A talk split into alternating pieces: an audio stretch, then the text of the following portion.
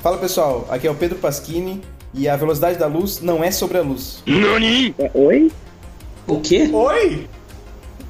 Velocidade da luz não é sobre a luz? É, não é sobre a luz. É sobre quem? Sobre eu? Sobre mim? Não, é sobre a velocidade máxima que você pode é, atingir num espaço.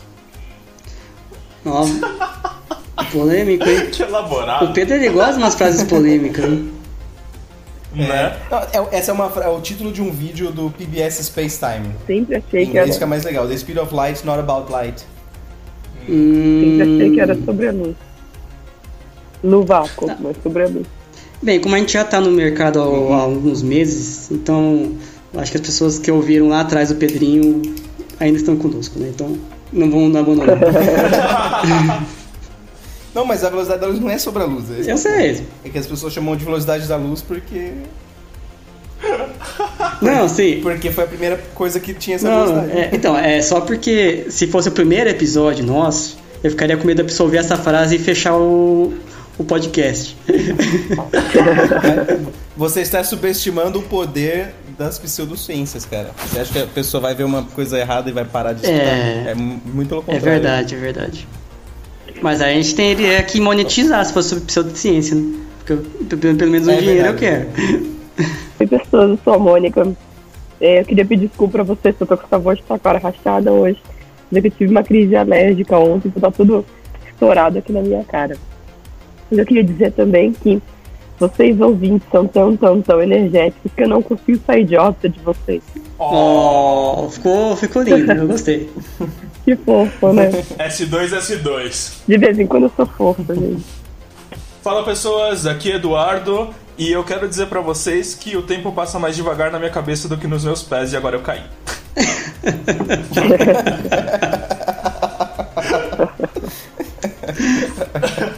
essa foi boa, essa foi boa. Oi, gente, aqui é o César e eu queria dizer que quem tá em queda livre não sente o próprio peso. Olha! Isso é vero. É. Princípio de equivalência. E aqui na Terra, o jeito que a gente consegue não sentir o nosso peso é em parque de diversão, por exemplo. Uhum. Não, mas sabia Sim. que essa, o o Einstein, pelo menos uma vez que eu li, foi essa frase, essa ideia, assim, essa constatação que veio na cabeça dele que foi o estalo, sabe? É. Que deu, deu origem à, à RG.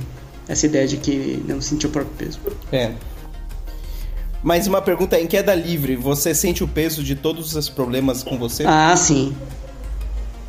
É interação, Eu acho que eu devia pular mais em queda livre, é, então. é interação à distância, né?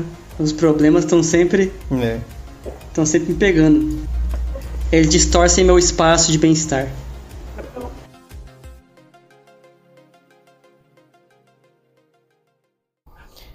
Então, pessoal, acho que vocês já perceberam que a gente vai falar um pouco hoje sobre relatividade geral, é, tentar falar um pouco sobre os primórdios dessa teoria aí, como é que o Einstein teve essas ideias muito loucas, o que, que as pessoas falavam antes da relatividade e, e um pouquinho das coisas malucas que essa, que essa teoria tem. Vamos quebrar essa simetria em 3, 2, 1.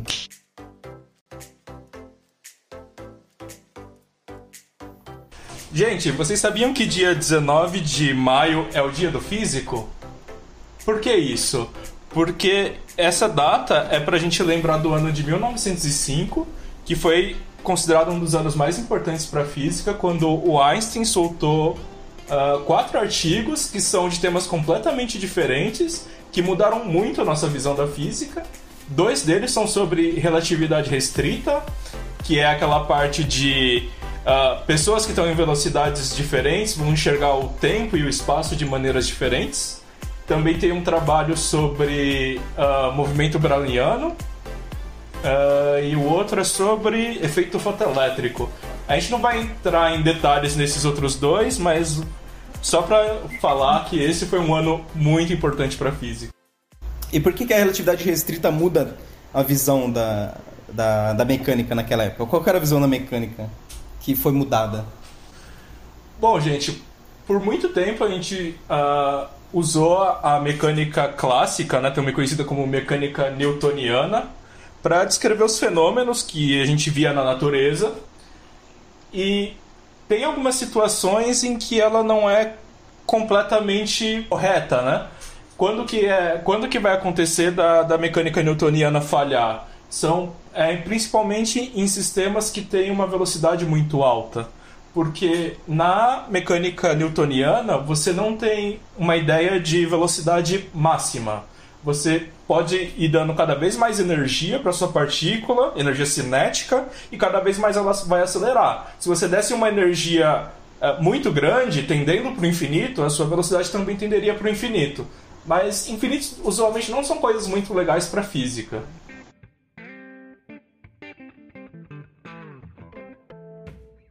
A, física na época começou a encontrar algum, alguns pontos de tensão né, entre a física newtoniana e alguns dados ou teorias que estavam surgindo na época. Então, o primeiro ponto de tensão que surgiu foi entre a mecânica de Newton e a teoria do eletromagnetismo de Maxwell, que surgiu perto do fim do século XIX, lá por 1870, que Maxwell propõe a, a teoria dele.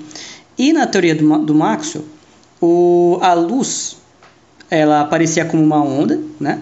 E ela tinha uma velocidade que, enfim, é, era muito próxima da que tinha sido medida já na época, já era conhecida essa velocidade da luz. Só que na teoria do Maxwell essa, essa velocidade não tinha um referencial definido. E quando a gente trabalha com velocidades, a gente sempre define né, um referencial. A velocidade ela depende de onde você está para você medir. Né? E a teoria do, do Maxwell não aparecia um referencial específico no qual a luz tivesse aquela velocidade. Então as pessoas imaginavam que era 300 mil km por segundo, mais ou menos, é, em relação a algum referencial, né? E, e não todos, né? Então o próprio Maxwell ele propõe que essa velocidade em relação ao referencial preferencial do éter, né? Que você achava que existia um meio chamado éter que permeava o universo, que era o responsável pela luz se mover, né? O, esse era um dos, do, dos, dos pontos de tensão. O outro ponto de tensão é que é um ponto técnico de que a, as equações de Maxwell elas, elas são invariantes sobre um tipo de transformação que a gente chama de transformação de Lorentz, ou seja, quando você muda o seu ponto de vista, o seu referencial, é, as equações de Maxwell ficam as mesmas quando você aplica uma transformação específica, chamada de Lorentz. As equações de Newton não. Elas não obedecem a essa invariância. Então é como se é, a, é, as equações de Newton obedecem à equação de, de as equações de, de, de, Galileu. Galileu. Né? Exato. Então, as transformações de Lorentz mantêm invariante as, as equações de Maxwell, mas não mantêm invariante as equações de Newton. Então é um pouco estranho, porque é como se as leis de Newton tivessem outra forma, em outros referenciais, e as de Maxwell não, se você adota Lorentz. E se você adotar Galileu, aí Newton é invariante, mas não o caso do, do eletromagnetismo. Então, é, tinham essas, esses pontos de tensão um pouco estranhos teóricos, né? Até no, no fim do é século. Só parênteses, talvez tenha ficado um pouco confuso, que são transformações. Basicamente, a teoria de Newton e a teoria de Maxwell estão propondo que existem maneiras diferentes de você mudar de referencial. Então, mas não pode ter duas maneiras diferentes, né? Eu estou descrevendo como um observador um certo fenômeno e outro observador vai descrever esse fenômeno de forma diferente mas eu não posso ter duas formas diferentes de fazer essa mudança de como um observador vai ver um fenômeno e o outro observador vai ver. E aí o problema era quem estava certo, o Newton ou o Maxwell? Porque as duas teorias eram muito bem estabelecidas, né? Sim. Então, experimentalmente ambas funcionavam muito bem. E não se tinha nenhum ponto experimental contraditório das duas até o fim do século XIX.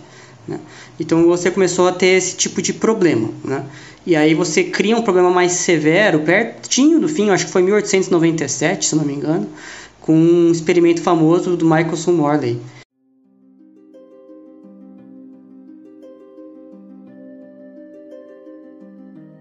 Bom, a ideia desse experimento de Michelson Morley, ele queria tentar é, mostrar a presença do chamado éter, né, da substância que seria seria uma substância que ela encheria é, é, encheria, encheria é uma palavra, gente.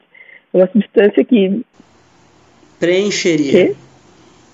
Ou permearia. Permearia mesmo. Muito obrigado. Estava faltando palavra na minha cabeça. Mas é uma substância que permearia o universo. É, né? Então não teriam espaços vazios, seriam espaços cheios de uma substância chamada éter. Então, esse foi um experimento que foi realizado desses dois caras, né, o Mikeson, o Albert Mikeson e Edward Morney, Morney. E a ideia era basicamente de você é, usar uma fonte de luz, você jogava uma luz por um certo espelho que era é, é um espelho que ele deixa passar, que ele é semi, ele é, ele é um semi-espelho, na verdade. Então, essa luz, ela ia passar por esse semi-espelho, ela ia atravessar ele, ela ia refletir num outro espelho, ia ter um, um, um, conjunto de espelhos, né? Então a luz ali ia ficar refletindo até chegar no certo detector. É o que a gente chama de interferômetro, né? E a ideia era, era medir a diferença de, de, de, de tempo, né? A diferença de velocidade da luz é, andando em diferentes direções. Então, né? Eles com esse detector e com esse semi-espelho no meio do caminho, eles conseguiam medir quanto tempo, qual é a diferença de tempo da, da luz em, que, que, andava em diferentes direções ah, por causa desse arsenal. E essa ideia era justamente para provar, para poder provar, para poder mostrar a presença desse tal éter.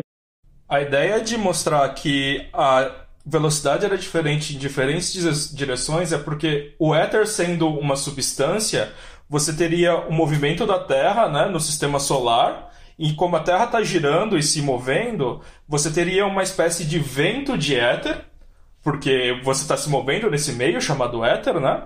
Então você teria uma direção onde o éter tem uma velocidade relativa em relação à Terra e na outra direção você não teria essa velocidade relativa.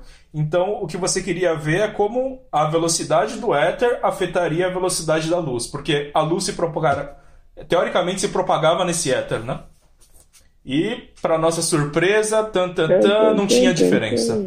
E agora? E agora? Uh-oh. É, então, tem várias, tem várias questões, né? Um é. tem dúvidas até que ponto Einstein sabia ou não do experimento e se sabia até que ponto ele afetou ou não as propostas dele. Outra questão é que muitos dos elementos da teoria da relatividade já tinham sido propostos por outras pessoas antes do Einstein, isso muita gente esquece. Né? Então, o próprio Lorentz, o Poincaré e outros, eles trabalhavam com versões da teoria é, que eram incompletas, né?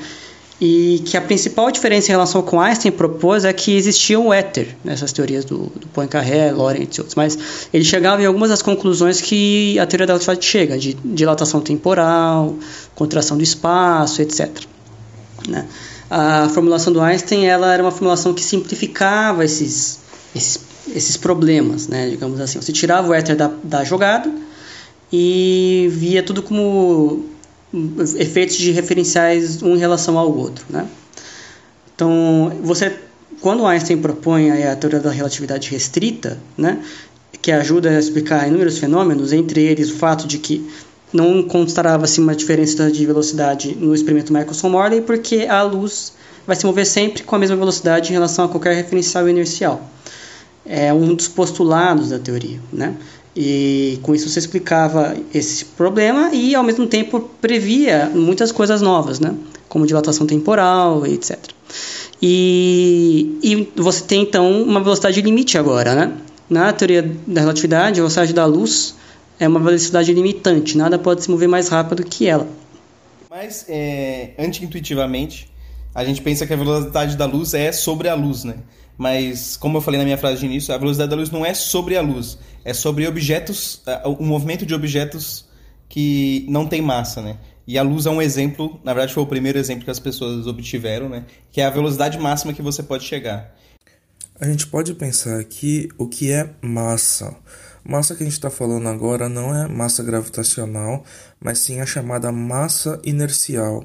O que é massa inercial? Massa inercial é a resistência de um corpo a aumentar de velocidade. Quanto mais massa você tem, mais momento ou equivalentemente energia cinética você tem que fornecer para esse corpo para conseguir aumentar a velocidade dele. Quando um corpo não tem massa alguma, significa que ele não tem nenhuma resistência a aumentar de velocidade, ou seja, ele sempre vai estar na velocidade máxima permitida pela sua teoria. O grande que é aqui é que a massa máxima permitida pela teoria não é infinito, mas sim um valor fixo que a gente costuma chamar de velocidade Mas enfim, da luz. então, com essa questão de que existe uma velocidade máxima que qualquer coisa pode se mover, que são as coisas sem massa e que obrigatoriamente se movem a essa velocidade, né, velocidade da luz, é, isso entra em, em, conflito, um outro conflito com as leis de Newton, né, além de, de vários outros. É, a lei de Newton, como o Eduardo falou, não tem um limite para velocidades, e isso, em particular, isso também afeta a teoria newtoniana da gravitação, a teoria da gravitação universal, né? Alguém quer falar mais a esse respeito? O que é a teoria da gravitação universal, César? Ah, é para eu falar então. então, é, tá. Então, pro, pro Newton, ele, ele foi o primeiro a propor uma, um modelo matemático, né, para explicar a gravidade. Então, ele propõe que existe uma atração entre corpos devido à massa dos corpos. Então, corpos que têm massa atraem-se uns aos outros proporcionalmente às suas massas, ao produto das massas. E a força de atração ela cai com o quadrado da distância. Então, se você dobra a força, a distância, a, a força cai quatro vezes. Se você triplica, ela cai nove vezes, etc. E isso é toda essa, essa esse conjunto, né, o produto das massas dividido pelo quadrado da distância, é proporcional, é, é, é, multiplicado por uma constante chamada constante de gravitação universal, que é muito pequena, muito, muito pequena, e que indica quão fraca é a gravidade. Ela é uma, uma, uma força, na verdade, que só se manifesta cl claramente quando tem grandes massas é, juntas, né, na escala planetária ou acima disso. Na escala diária ela está presente, mas ela não é percebida. Né? Então, o Newton ele tentou explicar, é, explicou bem os fenômenos gravitacionais com, essa, com esse modelo, mas ele nunca conseguiu explicar como funciona esse modelo, essa atração. Ele tentou de várias formas e no fim ele chegou a, a, a uma frase, frase famosa, hipóteses não fingo, né? É, não faço hipóteses, é, de como funciona essa atração, como é que se dá essa atração. Né? Se é uma atração à distância, é, se, enfim. O pessoal depois fez uma formações de campo da atração gravitacional. Então, o ponto é que para a teoria newtoniana, a gravidade, ela se propaga instantaneamente, digamos assim, de um corpo para o outro, essa atração, no universo inteiro. Né? Então, essa, essa questão de que a Terra aqui está sendo atraída instantaneamente pelo Sol, no centro do sistema solar, é contraditória com a teoria do Einstein aí, da relatividade restrita, né? De que existe um limitante de velocidade para qualquer coisa, né? que seria a velocidade da luz. Né? Então. Hum. Sim. E o, o próprio Newton nunca gostou muito dessa ideia, né? De forças instantâneas Sim, à distância. Nunca gostou, né? mas ao mesmo tempo ele não tinha ideia melhor, né? Ele tentou todo tipo de explicação, uhum. modelos, mas ele, ele realmente não chegou em nada satisfatório, e aí ele finalizou com essa frase, que eu não faço hipóteses, é, é assim que, que funciona a gravidade. É, só sei que é, é assim. É a hipótese de Chicó, no fundo, né? É, só... Chicó de novo. É, não, só, não sei, só sei, eu só sei que foi assim. Ciência moderna. Então... É. Mas não dá nem para culpar o Newton, né? Porque ele estava criando não. a teoria da gravidade, né? A teoria do Newton, ela, é, ela, é, ela é genial. Da teoria. Ele criou a mecânica e a gravidade. Sim, criou o cálculo né? junto. Então, cálculo. tipo, é... o cálculo, é, então. Ele estava criando tanta coisa junto que ele nem tinha ideia das ramificações e não tinha como. É, é, basicamente era impossível alguém criar a relatividade geral a partir tentando sim. explicar ah, aquilo sim. lá. Não, que... não, tinha ferramentas na época, com... tanto observacionais não. quanto Nem tinha eletromagnetismo direito. É, né? E... Ah, mas só para colocar uma imagem na cabeça do pessoal que está ouvindo a gente, essa ideia de força instantânea. Imagina, sei lá, você tem o Sol e você tem a Terra se movendo ao redor do Sol. Imagina agora que acontece alguma coisa, você está no dedo e o Sol some. Para a teoria de Newton, automaticamente. Vai o Thanos lá e destrói o Sol. Como é que é? Automaticamente é? a Terra percebe que o Sol sumiu e sai pela tangente, né? Ou seja, ele continua numa trajetória retilínea uniforme para esse movimento circular, né? O que seria diferente no caso se a a interação demorasse um tempo para acontecer, porque demoraria um certo tempo para a Terra perceber que o Sol sumiu, né? Como, por exemplo, na teoria uhum. de relatividade. É, então, e, e aí isso cria esse tipo de coisa é, meio contraditória, né? Mas é, é uma, uma, uma, curiosidade é que a, a teoria de Newton de gravitação, tal como todo o resto da teoria newtoniana, é, funcionava extremamente bem, funcionou por 300 anos muito bem. É, ainda que com um pouco de sorte, foi graças à teoria de Newton de gravitação que a gente encontrou dois planetas novos, os primeiros desde o começo do registro da história humana, né, que são os planetas Urano e Netuno. Até a época de Newton eram conhecidos só até o planeta Saturno, que é o planeta que a gente consegue ver olho nu. É, e aí uma coisa interessante é que passado algum tempo, acho que no século é, 1700 alguma coisa, o, foi observado certas anomalias na órbita de Saturno em relação ao que era previsto pela teoria gravitação newtoniana. E levando-se em conta todos os corpos ali e, e as medições até então feitas. E, e postulou-se que ou a teoria de Newton pode estar errada, ou pode ter um planeta, um objeto novo que não identificado até então, um planeta que estaria perturbando essa órbita em relação ao previsto é, é, teoricamente. E o pessoal foi. Nessa época já se tinha precisão experimental suficiente para falar que Newton estava com certeza não acomodava os dados? Já, já se tinha previsão suficiente para falar que hum, é assim não era devido a um erro experimental. Assim, o erro experimental estava lá, e, mas ele não explicava a magnitude da discrepância. Então você tinha que apelar para outras coisas, e uma das coisas foi a, a a ideia de um novo planeta, né? E aí tem um, um fator sorte ali na, na, procura, mas o ponto é que acabaram encontrando, graças a isso, é o planeta Urano, né? E um século depois, mais ou menos, foi observado o mesmo problema em Urano, é, uma anomalia frente a, ao que era previsto pela lei de Newton de gravitação, propôs novamente um novo planeta que estaria perturbando essa órbita, uma massa ali que estaria alterando os dados, e foi encontrado Netuno. Né? Então, a história da gravitação universal, nos seus 300 anos de, de reinado, é, é uma história extremamente bem sucedida. Né? E tal como o resto da teoria de Newton. Então, eu, eu queria propor um momento para propor que nós batemos uma salva de palmas para a teoria da gravitação universal do Newton.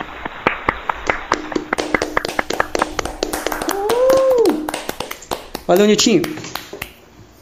Mas Inclusive, essa, essa, esses 300 anos aí de sucesso da teoria foi um dos fatores que fez com que as pessoas não aceitassem logo de cara sim. a teoria do Einstein, né? Tanto a relatividade sim, restrita sim. quanto a geral, né?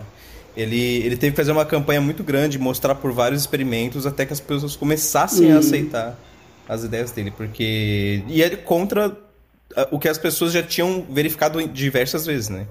E isso é o bonito da ciência, se não importa o quão bem testado uma teoria tá. Se você consegue achar um, um, uma falha experimental, você tem que mudar a teoria. Ah, com certeza, mas eu acho que é aquela coisa da frase do Sagan, né? Que alegações extraordinárias exigem provas extraordinárias, né? Então, se você está propondo uma coisa Também. muito diferente do padrão, tem que ter uma, uma evidência muito clara que o antigo estava errado e o seu parece estar certo.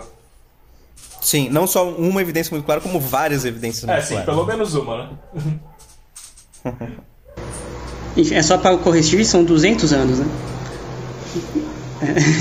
É, em 100 anos. Mas enfim, e então. Isso era o quê? Leis de Kepler? Não, é porque Newton é 1680 e tantos, né? Então, uhum. se fosse 300, estaria no fim do século XX já. E... É. Fiz um, um, um, erro aí de 100 anos. Mas enfim, então, dito isso, é, desse panorama, né, a gente pode entrar na, na teoria do Einstein de gravitação. Né?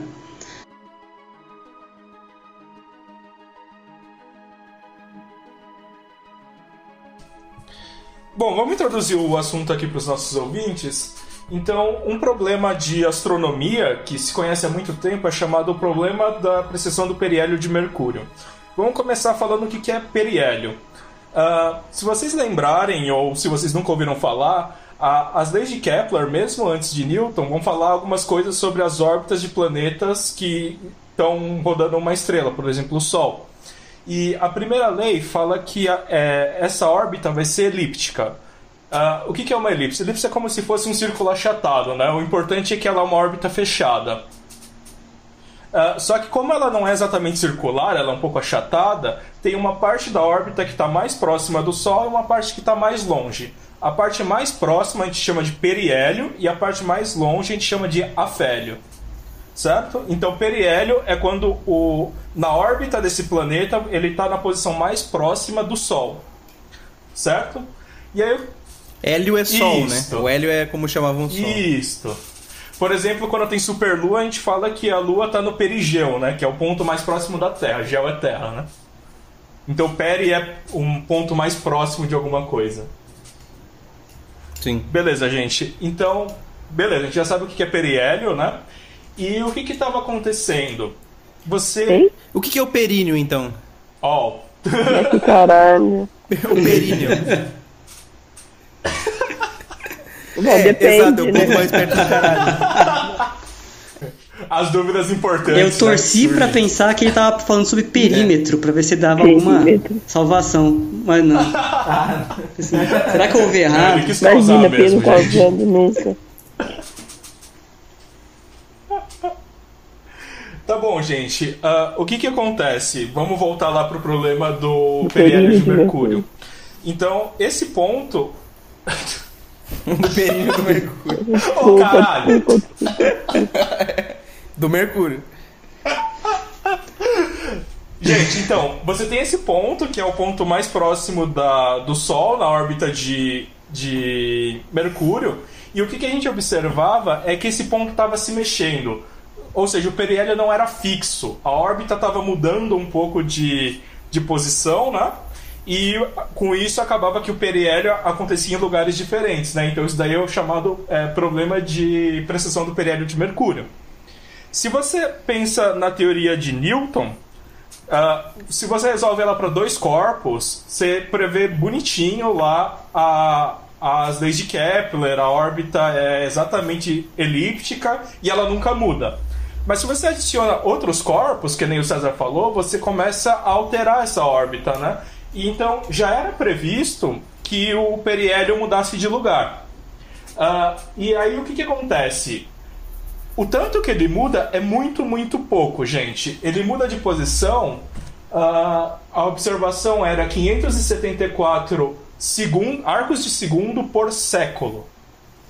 Daí dá 10 minutos de. quase 10 minutos de arco por século, né? Gente, isso daí é muito pequeno, é muito menor que um grau, né? Se vocês lembram lá as divisões de, de ângulos.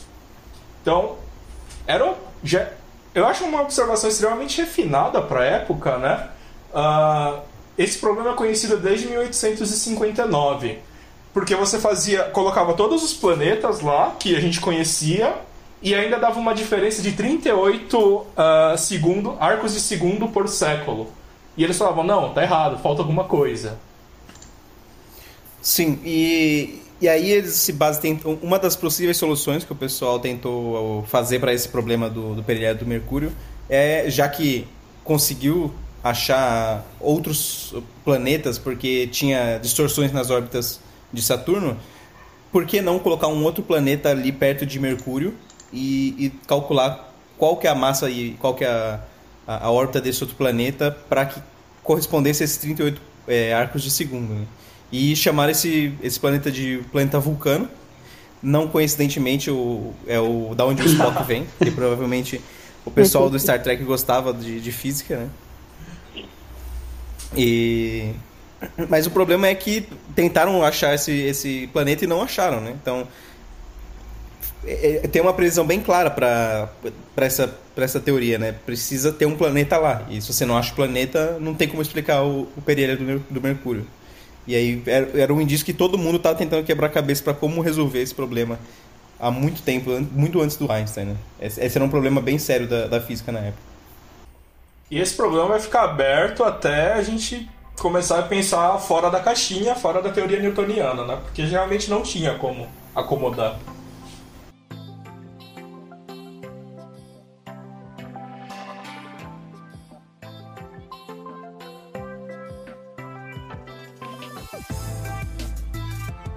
Bom, a gente falou um pouco sobre relatividade restrita, né? E como uh, observadores diferentes agora vão enxergar eventos de forma diferente. E como quem acabou ganhando entre a teoria de Newton e a teoria de Maxwell foi a teoria de Maxwell. E o que foi a, a teoria da relatividade restrita? Foi basicamente adequar a teoria de Newton a essa nova transformação de como ir de um observador para outro. O problema é que essas transformações não conseguem alterar só o espaço. Elas alteram tanto espaço quanto tempo, então a gente precisou juntar essas duas entidades agora numa entidade única que a gente vai chamar de espaço-tempo. Né? Não é só uh, considerar uma coordenada a mais, mas é considerar que tempo e espaço estão conectadas, né? Então você pode é, ter observadores diferentes medindo tempo de forma diferente e espaço de forma diferente, né? Que bonito. É... Então Einstein vai descrever ele vai descrever a gravidade como sendo distorções desse espaço-tempo. E essas distorções vão ser causadas por massas. Quanto mais massivo o objeto, maior vai ser a distorção que ele vai causar nesse espaço-tempo. Vai ficar mais claro isso, vai ficar mais claro na, na cabeça de vocês. Dá para gente imaginar que o universo todo ele é uma cama elástica gigante. Então você vai lá e você põe é, uma bola, sei lá, uma bola de futebol nessa cama elástica. Praticamente não vai ter distorção nenhuma. Mas se você for lá e você subir nessa cama elástica, você que tem muito mais massa que uma bola de futebol, você vai torcer essa cama elástica, certo? E a bola que antes estava parada, ela vai em sua direção, não é isso?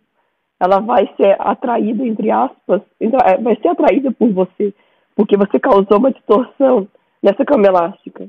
Então é basicamente essa a, a, a descrição que o Einstein é basicamente, basicamente essa descrição que o Einstein dá agora para a gravidade.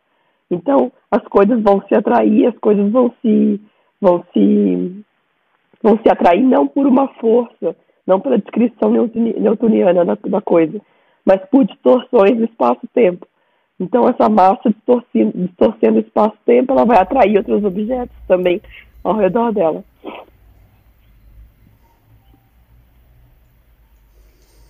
É, mas é importante lembrar que essa é visão da cama elástica é uma, é uma analogia, né? Então, o, é, então o, que, o que Acho que uma maneira que é importante ter em mente é passar um pouco dessa analogia é, é pensar assim: se o, se o universo fosse é, plano, retinho, as, todos os objetos iam andar em linha reta. Que é basicamente o, o, princípio da inércia, né? Você sempre anda em linha reta, menos que uma força faça você se alterar. Então, se não tiver nenhuma massa no, no, no universo, nenhuma força atuando no, no objeto, o, as, as, os objetos vão andar sempre em linha reta.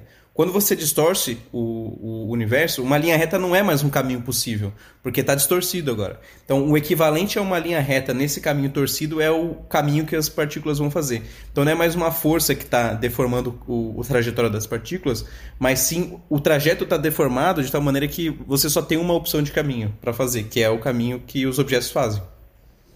Mas aí, aí, a pergunta que fica na minha cabeça é assim, como que ele chegou nessa conclusão de que o espaço é, é, é, se distorce, né? Porque não, não foi um dia que ele acordou e falou assim, ah, o espaço, na, na verdade, existe um espaço-tempo quadridimensional que se distorce e por isso que a, que a gravidade existe. Né? Não, é uma, não, não, é um passo tão simples assim, né? Não é, é, uma, é um passo muito grande que tem que ser dado. Tanto por isso que demorou de 1905 para 1915 para ele fazer tudo isso, né? Mas aí a pergunta é, como que ele chegou nessa conclusão? Ou quais foram os passos que ele tomou para ah, chegar? Pedrinho, essa, essa pergunta ela é fácil de responder. Nossa. É. Cerveja. É. Cerveja. Rachixe. Rachixe. A resposta é. Falta de... Falta de televisão. Falta de televisão e de redes sociais. Não, a resposta é porque o Einstein era foda, é. cara. Pronto. É porque acho que se eu fosse. Mas se, se tinha muito tempo livre. Cara, se fosse pegar isso pra tentar fazer, demoraria mais de 30 anos. Né? Nossa, cara, ia levar, ia é. levar reencarnações. Exatamente. Nem, nem com cola de vidas passadas eu ia conseguir chegar na resposta. Exatamente. Mas, mas a, a, o processo, tirando as brincadeiras, né? Assim, a ideia, a ideia que deu origem a essa, a essa formulação de espaço-tempo curvo que o Einstein chegou é uma ideia no fundo bastante simples, né? É, que tem a ver com a, frase que eu falei lá no começo do, do programa. De, é dito, né, uma das lendas, que o, o Einstein estava parando para pensar um dia e percebeu a ideia de que, que quando você está em queda livre você não sente o próprio peso. Né? E, e aí, assim, você pode levantar a, a dúvida, né? Vamos pensar uma situação hipotética. Agora eu que estou falando, não é, não é o, a frase que o Wesley falou, de que você está, por exemplo, numa sala fechada, né, totalmente fechada, num elevador, por exemplo. E como é que você saberia se você está num elevador em queda livre e logo você não está sentindo o seu próprio peso, não, ou se você está num, num, elevador fechado, num ponto isolado do espaço, sem, sem nenhum corpo por perto, nenhum efeito gravitacional. V vamos pegar um, vamos pegar uma situação mais, mais pé no chão aqui na nossa realidade. Vamos imaginar que um dia você tá andando na rua, aí para um, uma van preta do seu lado, te dá uma pancada Nossa, na cabeça, Deus. põe um gorro na sua cabeça, te fenda. Caralho, mas isso, essa situação Porra, cara, eu tô com medo, cara. Mano, eu, eu, vou embora. Cara, com quem que você anda? aí, é... Falou. aí você tá dentro... Aí está dentro dessa sala escura, você não consegue saber. Você não está sentindo o seu peso. Você parece que está flutuando. Será que desligaram a gravidade? Nossa, Ou será que você está num foguete? O que está acontecendo? Você está em queda livre? Eu acho que foi, eu acho que foi isso que eu não, pensou, é bem. Não sei, era a Primeira Guerra Mundial, né? Na época que ele. Então pode ser que então, tivesse alguma coisa. É. E era judeu, né? Mas enfim, então assim, mas assim, o, como é que você poderia, uma situação hipotética como essa, saber se você está numa num, num, elevador, sei lá, ou numa, num recipiente, no meio do nada, sem gravidade, ou você está nesse mesmo objeto em queda livre e não está sentindo seu peso. Ou numa situação análoga, se você entra num elevador é, e ele começa a subir com uma, uma aceleração igual à da gravidade, se você estivesse fazendo isso no meio do espaço, no meio do nada, você sentiria exatamente a mesma aceleração que você sente na Terra. Né? Então, como eu poderia fazer para discernir um experimento do outro, para saber que eu estou num, num, objeto com aceleração de 10 metros por segundo ao quadrado, ou que eu estou parado no campo gravitacional terrestre com essa aceleração. É, o Einstein parou para pensar e percebeu que não tinha, a princípio, como fazer essa distinção. Né? Eu não conseguia distinguir um, um referencial acelerado de um referencial no campo gravitacional, né? com, com aceleração igual a, a, ao caso anterior. Então, essa, essa hipótese de que não há como fazer uma distinção entre um referencial acelerado, é uma aceleração devido a uma aceleração de um referencial ou devido a um campo gravitacional, recebeu o nome de princípio de equivalência, né? de que existe uma equivalência entre a aceleração causada por gravidade e a aceleração causada por é, uma coisa não inercial. Né? E dessa, desse princípio que o Einstein ele vai construindo a ideia de que o espaço-tempo, que na teoria da relatividade restrita era um espaço-tempo plano, ele para levar em conta efeitos gravitacionais, ele precisa se curvar para explicar uh, essa, essa aceleração gravitacional. Né? Então, existe um passo meio longo aí da, do princípio de equivalência até essa, essa conclusão, mas mas ela existe, né? De que você precisa é, curvar esse tecido do espaço-tempo, se você mantém a, relatividade restrita que você tinha antes, né, com todos os princípios dela, se você curva isso, você consegue explicar esses fenômenos gravitacionais, né? E como e você começa a explicar órbitas e etc. Né? Hum. E você dá para perceber um pouquinho como que você vai chegando nesse espaço-tempo, porque imagina só que assim você até conseguiria pensar num, num experimento no qual você conseguiria perceber se você estava sendo acelerado num foguete ou se você estaria sentindo a, a, força da gravidade. É, esse experimento seria possível se a massa que aparece nas equações de força fosse diferente da massa que aparece nas equações da gravidade, né? Então, por exemplo, em mecânica clássica, o que a gente tem é a força gravitacional é g e mão sobre r quadrado. E o que você tem na lei de Newton é F igual a ma. Né? Se esse m da, do F igual a ma for igual ao m da gravidade, você não consegue distinguir se você está sendo acelerado ou se você está sendo puxado pela gravidade, certo? Se eles forem diferentes, você consegue testar, porque um vai ser diferente do outro, certo? E aí você consegue bolar um experimento para testar. E, e, meca... e aí, na mecânica, na relatividade restrita, o Einstein já tinha percebido que a mecânica tem a ver com a distorção do espaço-tempo, de alguma forma, né? Com, com a dilatação temporal ou, ou a contração espacial. Ou ao contrário? Não, ao contrário? É dilatação temporal e contração espacial. É, dilatação temporal, isso. Com a dilatação temporal e a contração espacial. Então, o, a mecânica ela já está te dando uma, um, uma forma de alterar o espaço, né?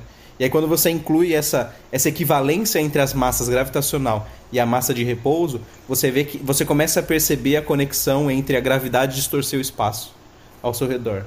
É, então, talvez nossos ouvintes tenham ouvido nosso episódio sobre segunda lei de Newton, que a gente fala um pouco de referenciais não inerciais que normalmente para explicar uh, um fenômeno num referencial não inercial, ou seja, um referencial que está acelerado, você acaba criando novas for forças, né? Que acabam por mostrar, uh, dar conta desse movimento do, do seu observador, né? Uh, se você pensar num campo gravitacional é, que é constante, é fácil pensar num, num, num referencial que está sendo acelerado por uma força constante, né? e você consegue mimicar o efeito. É, você consegue achar um referencial que a gravidade não existe. Porque essa força fictícia que aparece vai acabar cancelando o efeito da gravidade, né? Mas assim, isso para um, um caso muito específico que o campo gravitacional é constante. Agora, se você tem um campo gravitacional que varia de acordo com que posição do espaço você está, aí você não consegue fazer isso só com um referencial não inercial, né? Você tem que pensar já numa deformação do espaço para dar conta dessa diferença de, de é, interação gravitacional dependendo de que lugar do espaço você está. Isso acaba curvando o espaço. E o tempo.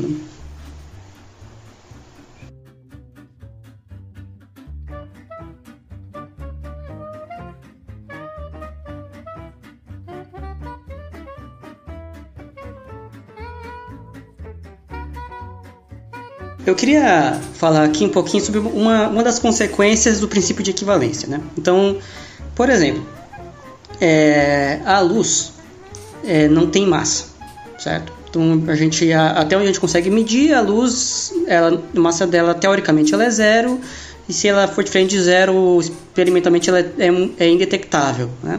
Então, a gente trabalha na luz como um objeto sem massa. Pela teoria newtoniana, a, se a luz não tem massa, ela não deve ser atraída por, por corpos pesados, por corpos massivos, porque ela depende da multiplicação de massas. E se uma das massas é zero, não tem atração. Né?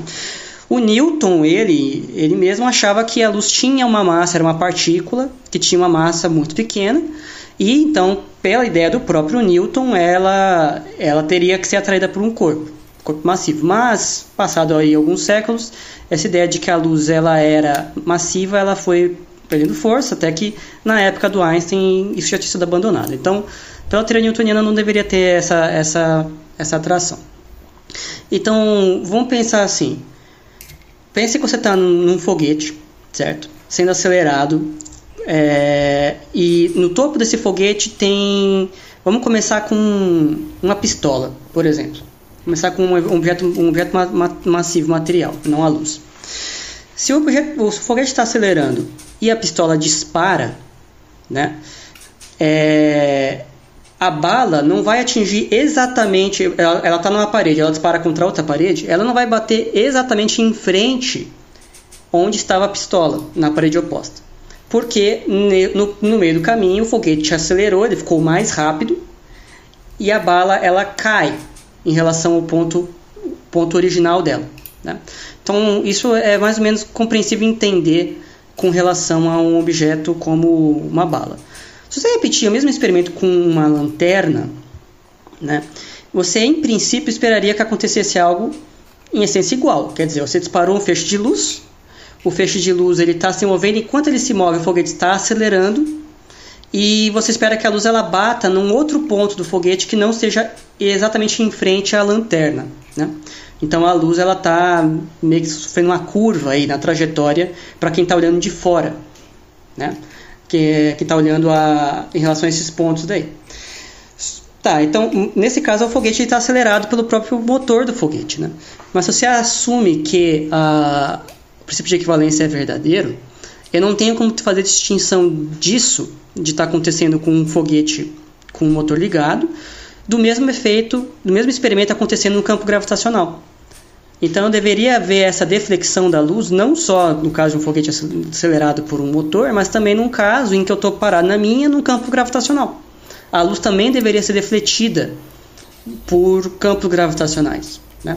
Então essa é uma previsão da teoria de Einstein, né, de que a luz mesmo não tendo massa deveria sofrer deflexões é, por gravidade, atrações gravitacionais, que é inconsistente com a teoria newtoniana se você assumir que a luz não tem massa. Né? Ficou muito confuso?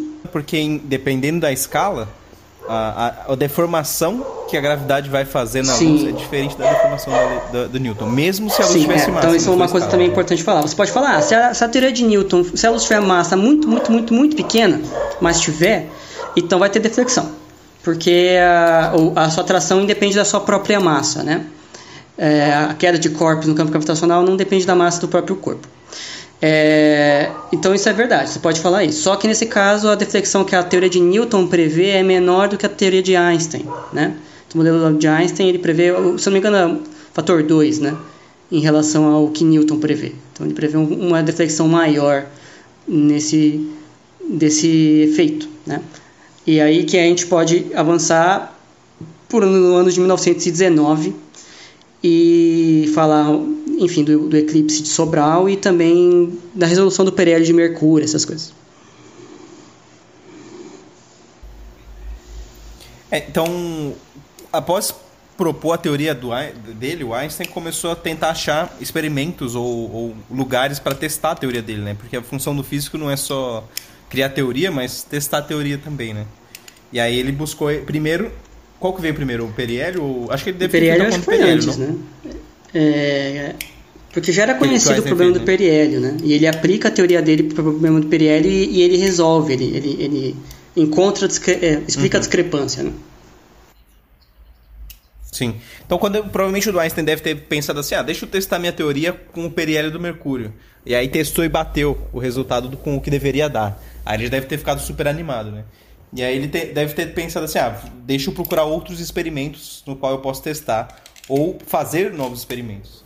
E aí que veio essa ideia do, do eclipse solar. Ah, é, só falando sobre o periélio de Mercúrio, foi em 1916, então tipo um ano depois de propor, ele um já depois, né? aplicou né, nesse problema que já era conhecido. Hum. Uhum.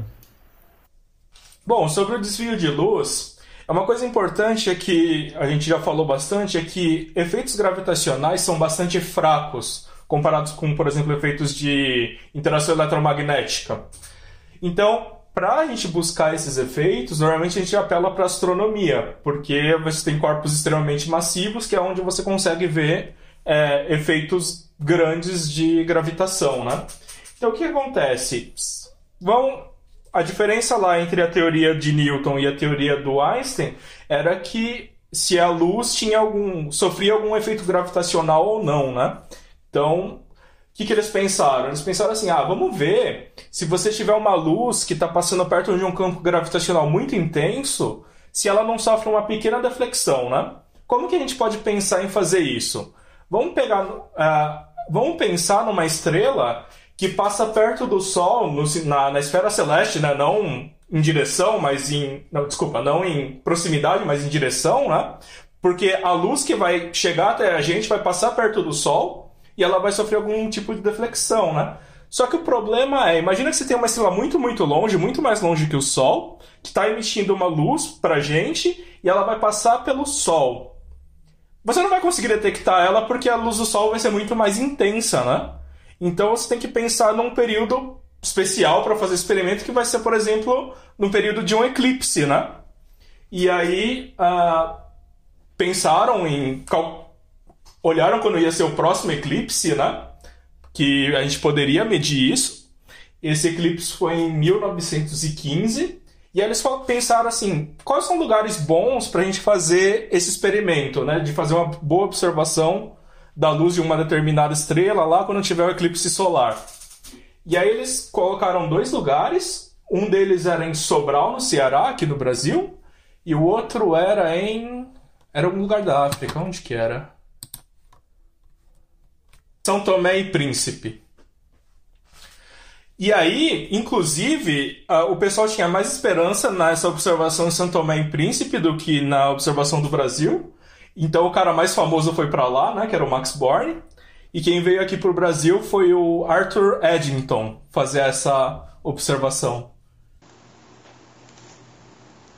Antes de falar do resultado da, da observação, eu só queria fazer um comentário de curiosidade, né? De que é, eu vou confirmar isso, tá? Mas eu lembro que eu, nas aulas de história da física, é, dito que na época que foi proposta a teoria do Einstein, era a Primeira Guerra Mundial. Né? E quando ela acabou, em 18, o, existia assim uma ferida muito grande entre, entre os alemães e os, franceses, ingleses, etc. As pessoas estavam em lados opostos do conflito. E isso também existia entre os cientistas, né? Então a, a interação entre cientistas alemães e cientistas ingleses, cientistas franceses, caiu muito nesse período. E é dito que o Eddington, que era um, um astrônomo famoso, um astrônomo, inglês, ele, ele queria curar essas feridas e fazer novamente que tivesse interação forte entre cientistas da Alemanha com cientistas de outros países do mundo. Né? E com a teoria do Einstein surgiu essa, essa, essa motivação de você reunir cientistas de várias nacionalidades para ir atrás e fazer essas medidas da, da deflexão da luz. Né? Então existe essa história por trás aí de que o Eddington ele usou a teoria da relatividade geral do Einstein como uma ponte para tentar curar feridas que existiam entre diferentes países na época, unindo cientistas. Agora o resultado eu deixo para alguém falar. Quer que eu fale um pouco do resultado disso? É, então, nesses eclipses, nesses eclipses, nessa, essa essa galera que foi fazer. Ah, desculpa, só uma, uma pequena correção. O eclipse foi em 1919, não 1915. É, foi 19. 15 ele propôs, foi né? ele é, propôs, é, então, então, é, então, e aí que foi, que 20, foi em maio de 1919.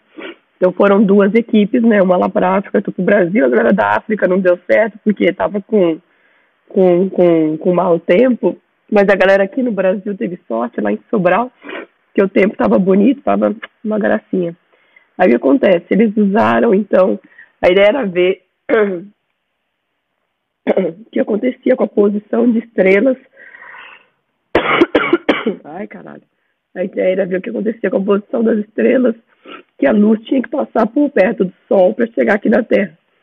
Então, durante um eclipse, eles foram tirando fotos é, foram tirando fotos do céu para ver o que estava acontecendo.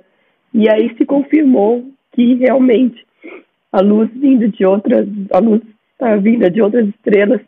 Ah, parecia que eles estavam, parecia que as estrelas estavam nas posições erradas, né, entre aspas, né? Parecia que as estrelas estavam nas posições erradas no céu, porque justamente a luz delas, quando elas vinham até elas chegarem na Terra, elas tinham que passar por perto do Sol, o Sol com essa massa grande ia distorcer o espaço-tempo ao redor, então o caminho que elas iam ter que fazer ia ser distorcido também. Então, as fotos que eles tiraram daqui do eclipse mostraram que essas estrelas elas estavam nas posições, entre aspas, erradas no, no céu, e isso foi uma comprovação da, da teoria da relatividade. A gente pode pensar num paralelo Imagina quando você está bebendo alguma bebida, água, por exemplo, e você coloca um canudo dentro dessa água, você vai ver uma posição aparente do canudo que você sabe que não é aonde, exatamente onde o canudo está, né? Tá tendo essa pequena é, deflexão, né? Então parece que o canudo está num lugar, mas na verdade está em outro, né? Aí, é, parece que o canudo quebrou, né? É isso, exato. A, a ideia é a mesma coisa, né? Você vai é, fotografar essa estrela no céu e você vai fazer a conta de aonde ela estaria de acordo com a órbita dela. E você vai ver que esses lugares não batem. Então a gente está vendo uma posição aparente dessa estrela e não a posição real dela. Aí com isso a gente consegue ter uma, uma comprovação experimental. Mas naquela época, a galera não gostava muito de relatividade, era uma ideia muito nova, né? E o pessoal criticou muito é, esse esse experimento né, do Arthur Eddington, falando que ele não tinha é, precisão suficiente para fazer. É, para falar que foi confirmada né, a previsão da relatividade geral, porque tinham, poderiam ter erros sistemáticos e outras coisas, então ainda ficou meio no ar né, se relatividade geral realmente funcionava. Muita gente foi descrente, mas depois fizeram outros experimentos iguais. Teve um eclipse em 22 que fizeram e muitos outros eclipses depois que confirmaram os mesmos resultados. Então, a teoria da relatividade estava certa. Você não, mesmo que mesmo que você levante dúvidas sobre um, a lisura de um experimento, você tem que explicar o conjunto deles, né? E o conjunto deles, não só de defecção da luz como de todo o resto, é, enfim, é vitorioso.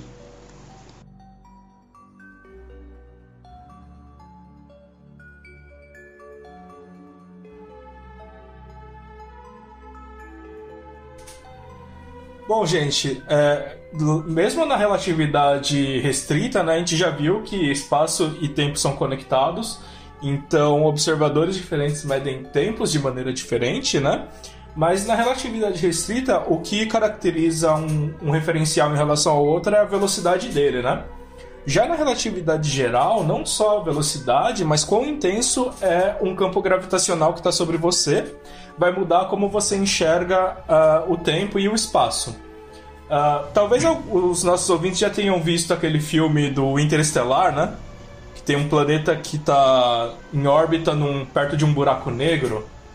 E aí, acho, se não me engano, a conversão lá era que uma hora no planeta era igual a sete anos no, no cara que estava no foguete fora do planeta. Uhum, era isso aí. Alguma coisa assim? Isso. Óbvio que esse, esse efeito está extremamente uh, exagerado, né? Mas é, esse efeito existe em relatividade mesmo, né? E uh, ah, que, que acontece? Uh, quanto mais fraco um campo gravitacional você está, mais devagar o tempo passa para você. Ou, pensando no lado contrário, né? quanto mais intenso o campo gravitacional, mais rápido o tempo passa para você. Né? Uh, e isso daí tem efeitos interessantes, porque, por exemplo, se você for medir a energia de, de um fóton, né, de uma partícula de luz, ela vai depender basicamente da frequência desse fóton, ou seja, qual é a cor dessa partícula, qual é uh, como que é o comprimento de onda dessa partícula, né? E de acordo de como você mede o tempo, você vai medir frequências diferentes, logo energias diferentes, né? Então é isso que a gente chama de desvio para o vermelho, né? E uh, já a gente foi um dos primeiros é, previsões da, da, relatividade geral, né? Inclusive o Einstein propôs uh, essa busca em 1907, quando a teoria ainda não estava completa, mas só que demorou muito para a gente conseguir ter um dado experimental de desvio para o vermelho da luz, né? Uh, a primeira busca que a gente fez foi na, no sistema binário Sirius. Uh, talvez você já tenha ouvido falar do Sirius, né? Que é o acelerador de partículas aqui em Campinas, né? Por que, que ele chama Sirius? Uh, Sirius é, é conhecida como a estrela mais brilhante do céu. E como lá vai ser um, um acelerador bastante potente, falaram que lá, lá é o Sirius, né? Achava que era mas, por causa do, do Sirius Oi? Black do, do Harry Potter. Mas, na verdade, Sirius não é só uma estrela, ela é um par de estrelas, uma estrela e uma anã branca. Só que é difícil ver essa anã branca, né? Porque o brilho dela é muito menor do que a Sirius A, que é a estrela principal, e a Sirius B é a anã branca. Só que o que, que acontece? O efeito ia ser mais predominante na anã branca, no Sirius B, porque a, o campo gravitacional varia mais, é, mais intensamente né, numa anã branca. Como ela tem uma massa muito concentrada, uh, diminui muito rápido né, esse campo gravitacional. E seria. Tentaram detectar então esse desvio para o vermelho na, na luz emitida pela Sirius B, só que tinha problemas devido a, a Sirius A, né? Então eles tentaram fazer isso em 1925, mas aí o pessoal reclamou e de fato a gente não conseguia fazer isso naquela época, né? Um efe... A gente só foi conseguir detectar de fato este uh, efeito em 1954. Dos testes de relatividade geral clássicos que foram propostos lá no começo da teoria, esse foi o que demorou mais para ser detectado. Mas e daí... uma coisa interessante, né? Oi? Você, então você vê desviado para o vermelho porque a, a, dilatação temporal do momento lá perto do, da estrela altera a frequência da luz, é isso? É porque quando ele, é, essa luz é gerada num campo gravitacional muito intenso e depois ela vai para um lugar que tem um campo é, gravitacional muito mais baixo, né? Uhum. Então você vê uma, uma mudança de frequência na hora que você detecta essa partícula, né? Certo. E que vai pro vermelho, então. Isso, vai pro vermelho. Uh, mas voltando para a parte de diferenças de tempo, uma coisa que a gente pode pensar é no sistema de satélites, né? Porque a gente tem agora satélites muito precisos, né? Nossa tecnologia de GPS, que medem tempo com muita precisão. E aí o problema é, imagina que você está querendo saber quanto, sei lá, alguma, algum dado sobre posição ou, ou tempo, né? De GPS mesmo. Quanto tempo vai demorar para eu chegar na minha casa? O satélite está lá em cima, então ele está tá sentindo um campo gravitacional muito menos intenso do que você aqui na superfície da Terra, então ele vai medir tempo de maneira diferente. Se a gente não fizesse correções de relatividade geral no satélite, em pouco tempo ele ia ficar muito desincronizado, né? Ele ia medir tempo mais devagar e aí você ia ter problemas para usos contínuos, né, desses satélites. Você teria que ficar calibrando ele toda hora. Mas como a gente sabe fazer a correção, a gente não precisa fazer isso, né? No final, relatividade é o que permite a gente ter essa tecnologia de GPS. Então, acho que isso é um dado bastante legal, né? Porque às vezes a gente pensa que relatividade não tem aplicações práticas no dia a dia. Quando foi a última vez que você usou um GPS? Tipo, eu usei hoje. é, então. Inclusive estamos todos usando agora, né? Então... Estamos sendo rastreados por um GPS. Uhum. Ah, com certeza. é. é. Então, eu, eu vi uma pessoa, um pessoal que é mais da área de GPS falando que esse, esse, esse erro do, da, que, que tem na, na relatividade geral que, que, você precisa levar em conta, você não precisa levar em conta, na verdade, no satélite. Você consegue medir ele, mas você não, não precisa levar em conta porque hoje os, os, os GPS eles medem a diferença temporal. Então, a princípio, você poderia simplesmente ajustar de tal forma que cancelasse esse erro, sabe? Então, ele não é uma coisa que impede você de usar os satélites. Ele é, você mas pode configurar os satélites para corrigir isso. Sim, sim, mas você conseguiria é, configurar se você não soubesse que o efeito existe? Eu acho que sim, eu acho que sim.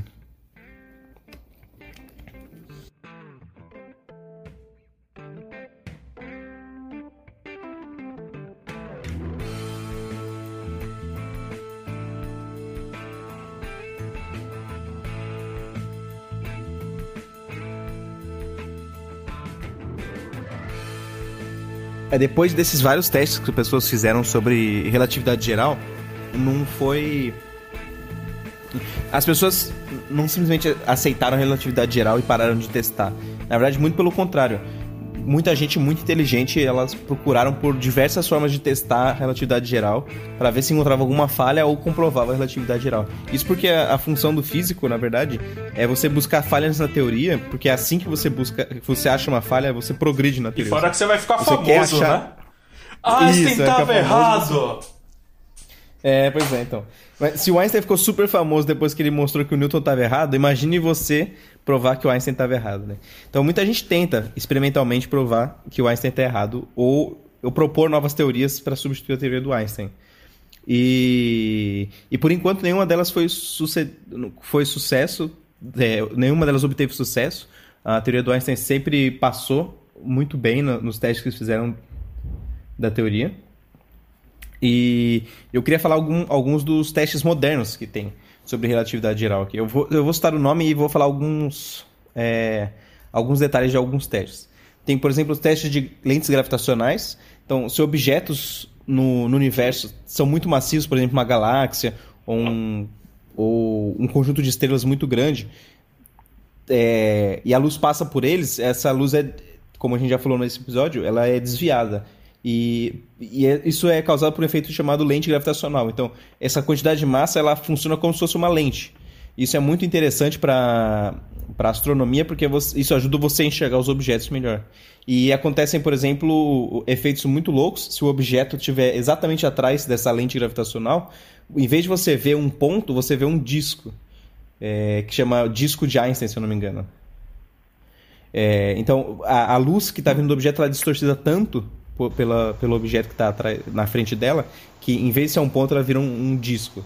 E, e, a partir desse disco você consegue calcular, por exemplo, se essa distorção de fato ocorre como é previsto a relatividade geral. E você vê, é, você um vê várias tipo vezes de... o mesmo objeto também, uhum. né? Isso, exatamente, exatamente. E aí você pode tirar várias informações a partir E vocês disso. achando que a lente da sua Nikon que era potente. Né? é, então. um, um, outro teste que o pessoal faz também é a diferença de tempo de viagem que a luz leva é, geralmente em distâncias grandes, mas que é, é alcançáveis, né? Por exemplo, é, Vênus e Mercúrio, eles às vezes são eclipsados pelo Sol, né? Quando a gente está olhando. Então você pode tentar ver é, entre um, um, um, tempo e outro se, se a luz que a luz de, de radares é, chama é, a luz igual a, a luz na mesma frequência que eles usam no radar, ela reflete na atmosfera dos planetas, por exemplo. E aí você mede essa, essa luz e você vê o tempo entre uma, uma hora do eclipse e outra em diversas posições, e aí você vê se tem essa diferença de distância, de, de tempo entre, entre os dois, e que não deveria ter, né? E esse... Ou, ou que essa diferença de distância existe por causa da, da relatividade geral, a luz é, tá passando perto do Sol, ela, ela sente um, um efeito de dilatação temporal, e, e você pode testar se, é, se existe essa, esse, esse, efeito de dilatação ou se não existe, e se existe, se, a, se ele é igual que a relatividade fala que tem que ser. E uma outra coisa que dá para fazer é a mesma coisa com isso, só que com sondas que o ser humano é, envia. Então a Cassini, por exemplo, foi uma sonda que eles fizeram um experimento parecido com esse, mediram o tempo de que a luz demorava para ir para Cassini e voltar. E parece que esse foi um, um experimento muito preciso que fizeram. E dizem que chegou no nível de precisão de que é, é, dá certo com a relatividade é, em 0.002%. Algumas pessoas elas dizem que talvez tenham uns erros sistemáticos aqui e ali, que talvez não seja 0.002, mas 0.02, mas mesmo assim ainda é muito bem, é muito preciso. É, um outro tipo de experimento que é o, eles testam o princípio da equivalência. Então, é, eles medem a posição da Lua e objetos caindo em, dentro de buracos negros, por exemplo, ou, ou objetos é, girando ao redor de buracos negros que tem um campo gravitacional muito extenso. A gente vai falar um pouco mais sobre buracos negros mais pra frente. Mas tem um buraco negro no centro da nossa Via Láctea, chama Sagitários B, se eu não me engano. E, e é um buraco negro gigantesco que tem lá dentro. E tem. O Sagitários A, desculpa, é. O Sagitários A e é um buraco negro gigantesco com milhões de massas solares e tem muitas estrelas em volta dele. E saiu recentemente um artigo da Nature que o pessoal monitorou o movimento de todas, de várias estrelas desse buraco negro e, e testaram para ver se batia com o que previa a relatividade geral e batia com o que previa. Então é um outro teste muito preciso da, da relatividade geral medindo uh, o movimento dessas estrelas em volta de, de objetos massivos. A gente não vai falar de uh, ondas gravitacionais, Nani? Eu falei, a gente não vai falar de ondas gravitacionais. Putz, é mesmo. Nossa, ainda tem ondas gravitacionais, buracos negros, buracos de minhoca. Isso vai, vai ter que ficar para um próximo episódio, hein? O, o, problema todo, galera, é que relatividade geral é um assunto muito, muito, muito, muito, muito extenso. Tem pano pra manga pra gente ficar aqui por umas 20 horas falando com vocês.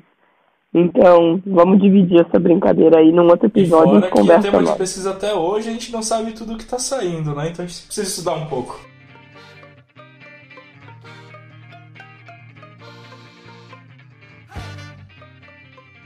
Não esqueça de seguir a gente nas nossas redes sociais, pessoas.